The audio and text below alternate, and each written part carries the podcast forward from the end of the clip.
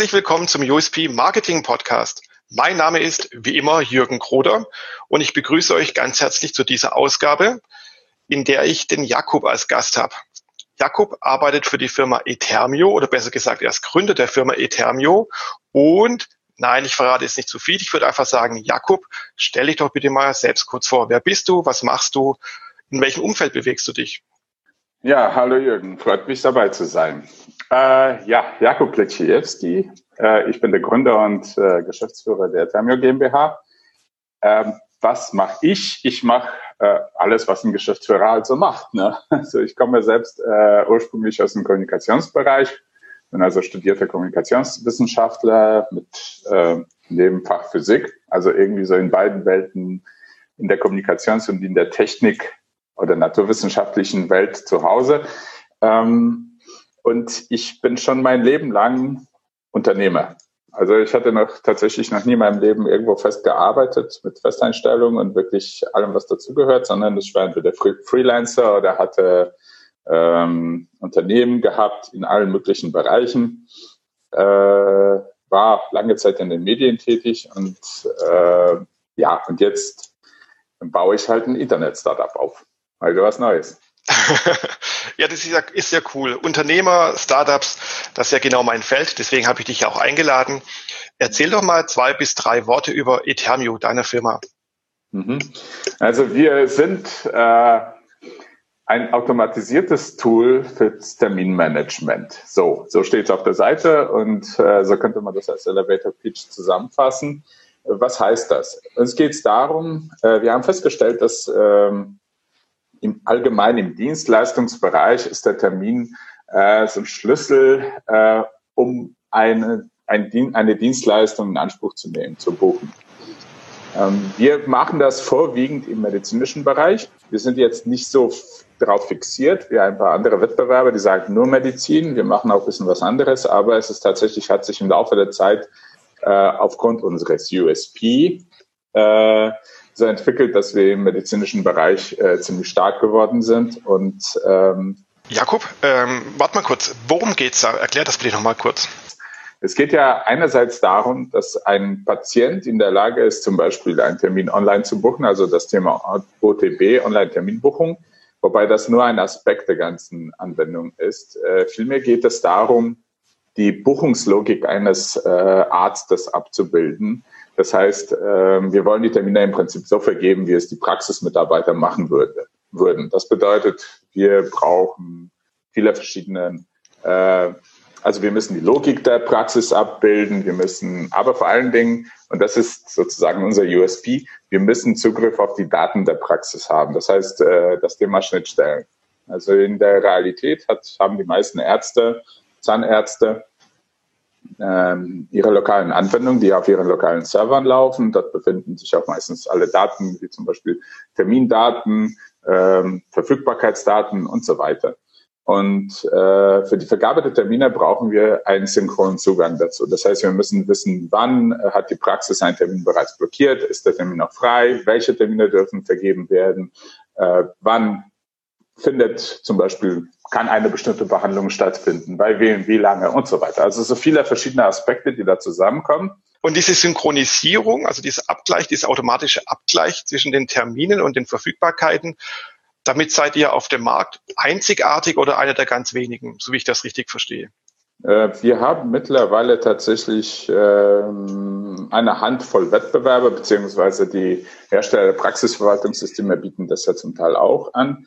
Ähm, wir waren, ich würde mal sagen, so ziemlich die Pioniere des ganzen Synchronisierens äh, im Markt. Also wir haben das von vornherein als einen Haupthintergrund äh, für die Praxen in die Online-Terminbuchung einzusteigen gesehen und äh, haben uns da sehr stark drauf fokussiert auf dieses Thema. Wobei man sagen muss, äh, die Wahrheit, das Leben ist immer komplexer also mittlerweile geht es auch nicht mehr darum, dass Patienten nur die Termine buchen können, sondern das wird auch für eine Vielzahl verschiedener Anwendungen genutzt. Unter anderem arbeiten wir jetzt zum Beispiel mit der Techniker Krankenkasse an einem Verfahren, bei dem Ärzten, bei den Patienten gezielt nach Terminen beim Facharzt suchen können. Ja, spannend, sehr cool, weil das würde ja auch für den Patienten ja viele Erleichterungen bringen, weil aktuell ist es ja noch so, dass man sich irgendwie Hotlines sich wenden muss, herumtelefonieren muss, also eigentlich noch ziemlich analog arbeiten muss, um an einen Termin zu kommen als armer gesetzlich versicherter Patient.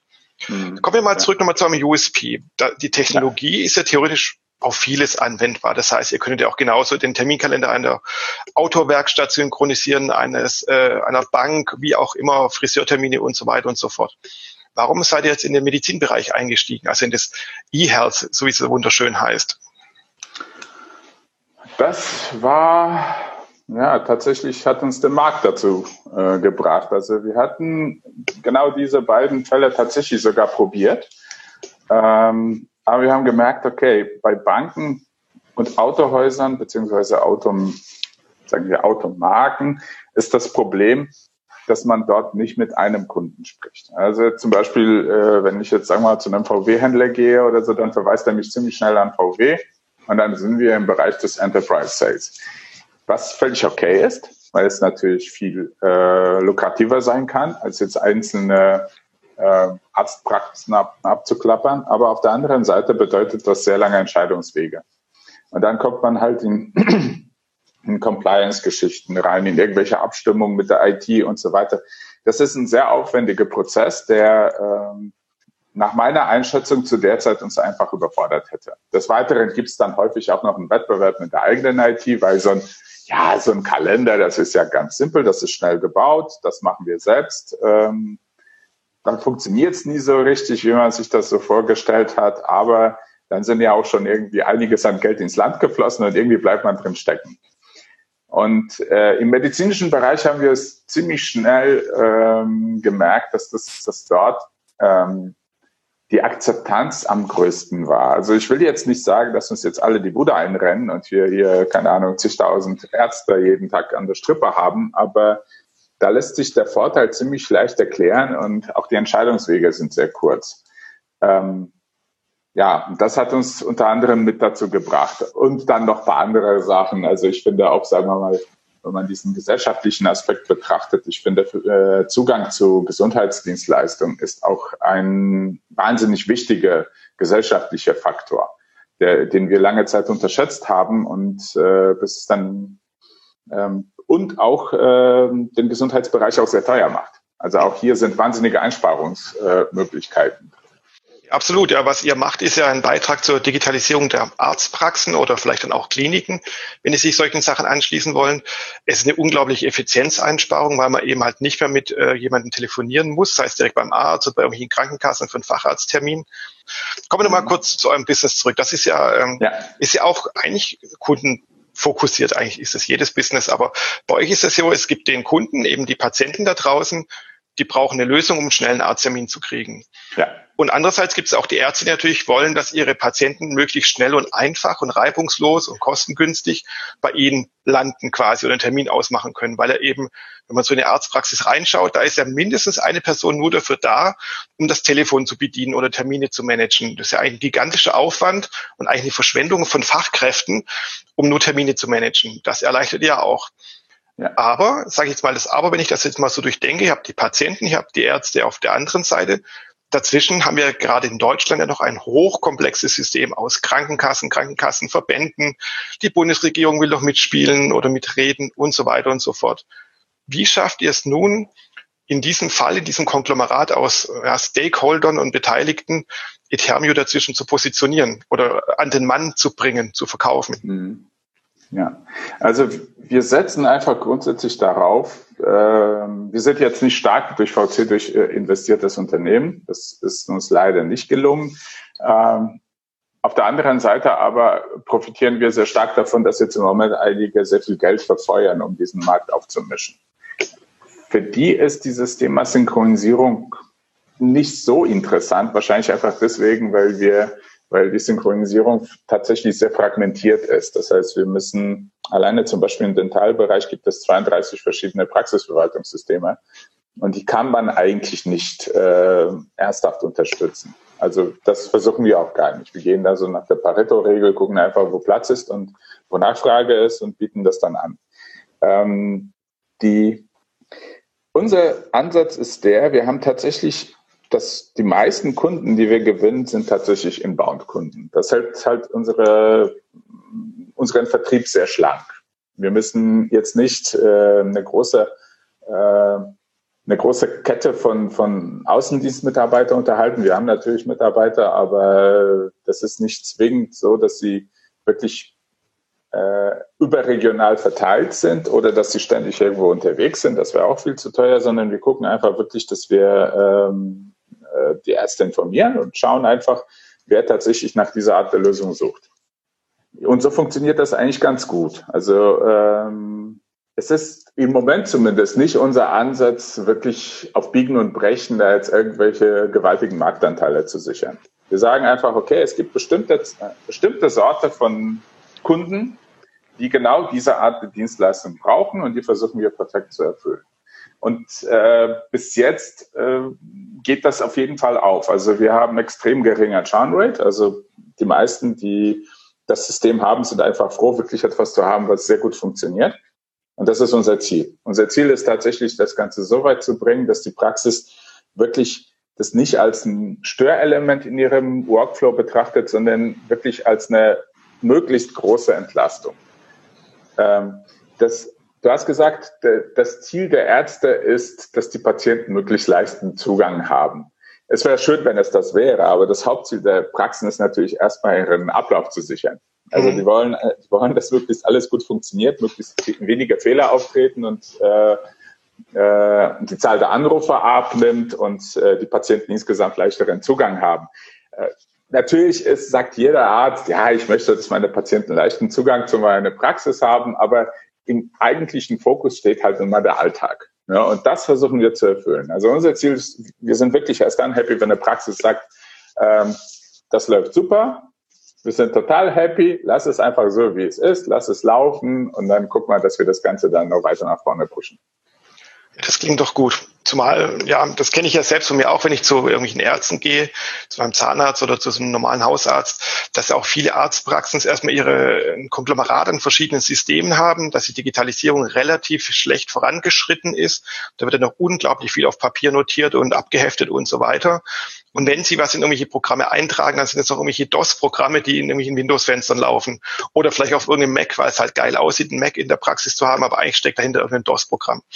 Das heißt, es ist ja auch wahrscheinlich ein weiteres Problem von euch da, diese Altsysteme, diese Altlasten natürlich dann zu erobern.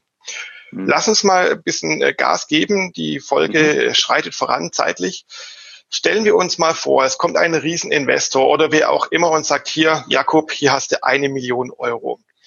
Was würdest oh. du damit machen? Jetzt vielleicht. Das ist schon ein Rieseninvestment. 10 Millionen, was weiß ich, eine Milliarde in der heutigen Zeit sind die Nullen ja fast egal hinten dran ja. im überhitzten Markt. Aber stellen wir uns mal vor, du kriegst eine große Summe Geld. Die würdest du natürlich in die Produktentwicklung auch stecken, ist klar. Aber wenn wir jetzt hier, wir sind ja hier im USP Marketing Podcast, wenn wir mal durch die Marketingbrille schauen, wie würdest du dein Geld in Marketing und Vertrieb investieren, wenn du relativ großen Spielraum hättest? Wenn ich einen sehr großen Spielraum hätte, ich glaube, ich würde mit, äh, mit dem Thema Growth Hacking anfangen. Also ich bin ein großer Fan davon. Ich weiß, das ist mittlerweile so ein bisschen wieder so ein Buzzword geworden. Da packt jeder rein, was ihm gerade am besten passt. Oft einfach nur schnell das Online-Marketing. Aber ich bin der Meinung, dass das größte Potenzial im Internet darin besteht, wirklich äh, diese Vernetzungsqualität des Internets für sich zu nutzen. Also ähm, aber das, das, da, damit würde ich anfangen. Ich würde einfach gucken, wo wirklich die größten Potenziale sind, um, äh, um quasi auf diese Art zu wachsen. Natürlich, klar, ich könnte jetzt sofort zehn Punkte aufzählen, in denen wir besser werden müssen und wo wir dann auch personell vielleicht schon strukturell ein bisschen nachsetzen müssten. Äh, aber ich würde jetzt die Strategie im Großen und Ganzen nicht stark verändern, weil ich glaube, das ist so, ähm, ich, ich habe so ein persönlichen Einsatz, ich möchte jetzt nicht durch die Gegend rennen und ständig gucken, was da jetzt irgendein äh, Wettbewerber macht. Vor allen Dingen, wir sind ja schon ein paar Jahre im Markt und äh, ich habe ein großes Kommen und Gehen von Wettbewerbern gesehen. Ähm, und eigentlich so alle zwei Jahre erzählt mir jemand, das ist jetzt der Killer, der macht jetzt, der ist jetzt der Marktführer, der wird jetzt alles hier platt machen und so weiter. Und irgendwie passiert das trotzdem nicht so wirklich. So eine Grundidee zu haben, die man einfach gut darstellen kann. Das ist vielleicht auch wirklich das, worum es geht. Einfach zu, zu sagen, okay, was ist die Story meines Kunden? Mhm. Was für ein Problem hat er? Und was können wir dazu beitragen, um dieses Problem auf möglichst perfekte Art zu lösen. So wie ich dich jetzt verstehe, ist es halt eben nicht zu sagen, hier, wir kleistern jetzt Facebook voll mit Anzeigen, sondern mhm. eben Growth Hacking, Growth Marketing, das ist ja auch dann äh, miteinander verschwimmend, zu sagen, mhm. ihr würdet auch viel am Produkt an sich verändern, um da Hebel ähm, bereitzustellen oder die Schleuse ja. zu öffnen. Man muss sich ja irgendwo positionieren. Man muss sich, und positionieren kann man sich am besten äh, entweder indem man sich von allen abgrenzt oder sagt, wir machen alles besser, oder indem man einfach sagt, okay, das ist wirklich unser Ding, dazu stehen wir. Wer es lieber anders hat oder sowas, dafür gibt es Vielfalt im Markt. Ja. Ja, finde ich cool. Einen guten Ansatz gefällt mir auch jetzt zu sagen hier über Growth Hacking und nicht so klassische Marketing- oder Online-Marketing-Maßnahmen. Das hat ja auch schon kürzlich ein Gast von mir, der Adrian Kaiser von Rocaplay gesagt. Dem habe ich eine ähnliche Frage gestellt und er meinte auch, sie würden mehr auf äh, virale Elemente oder Guerilla-Marketing setzen und eben mhm. auf Community. Was in eurem Fall ja auch so ist. Ihr würdet ja auf die Community, also die Patienten in dem Fall setzen und versuchen darüber ein Wachstum zu setzen, anstatt über, ich sag mal, Anführungszeichen, plumpe Marketingmaßnahmen.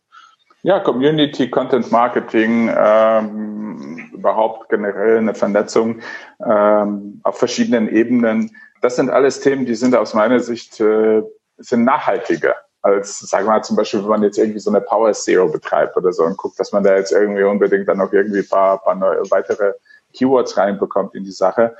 Das ist nicht unwichtig. Ne? Also auch wir machen SEO und wir machen auch äh, äh, SEM und wie, wie das Zeugs alles heißt. Ne? Aber wir gucken, dass das nicht irgendwie extrem ausufert und vor allen Dingen nicht, was nicht finanziell ruiniert.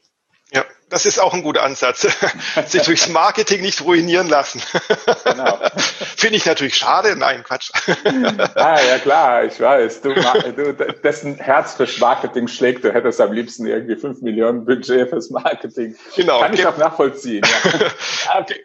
Wer weiß, vielleicht eines Tages haben wir es, aber im Moment haben wir es nicht. Genau, gebt dem Marketing-Manager, äh, dem Marketing-Freelancer die Milliarde, die er, die er vom Investor genau. einsammelt. Wäre super. Na gut, äh, lasst uns mal weiter träumen. In diesem Sinne würde ich sagen, äh, lass uns vielleicht demnächst nochmal reden über das Thema Crowd-Hacking. Ist ja auch mhm, so ein mhm. Lieblingsthema gerne. von dir, wie ich weiß. Und äh, bei dieser Folge jetzt mal quasi ein Ende finden. Mhm. Und dann würde ich sagen, in dem Sinne, viel Erfolg beim weiteren Wachsen, bei der Milliarde und weiteren Dingen. ja, noch einen schönen Tag. Ciao, ciao. Und ich wünsche dir auch viel Erfolg mit dem Podcast. Das läuft ja schon ziemlich cool und ich finde es das super, dass du es machst. Und äh, ja, ich möchte mich auch bedanken. Also schönen Tag. Ja, vielen, vielen Dank äh, und bitte.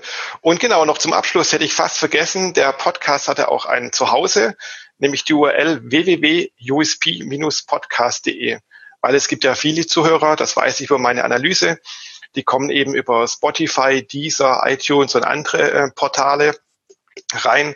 Aber zu dem Podcast gibt es neben den Show Notes auch noch eine Heimat, eine Webseite und die findet ihr eben unter www.usp-podcast.de. Da gibt es noch weitere Informationen, die eben zum Beispiel nicht in den Show Notes verlinkt sind und so weiter und so fort. Kommt einfach mal vorbei und da findet ihr natürlich auch die älteren Folgen, die immer noch zeitlos und spannend sind. So, genug der Eigenwerbung. der Marketingmensch mir hat wieder gesprochen. Ich würde sagen, noch einen schönen Resttag. Tschüss. Tschüss.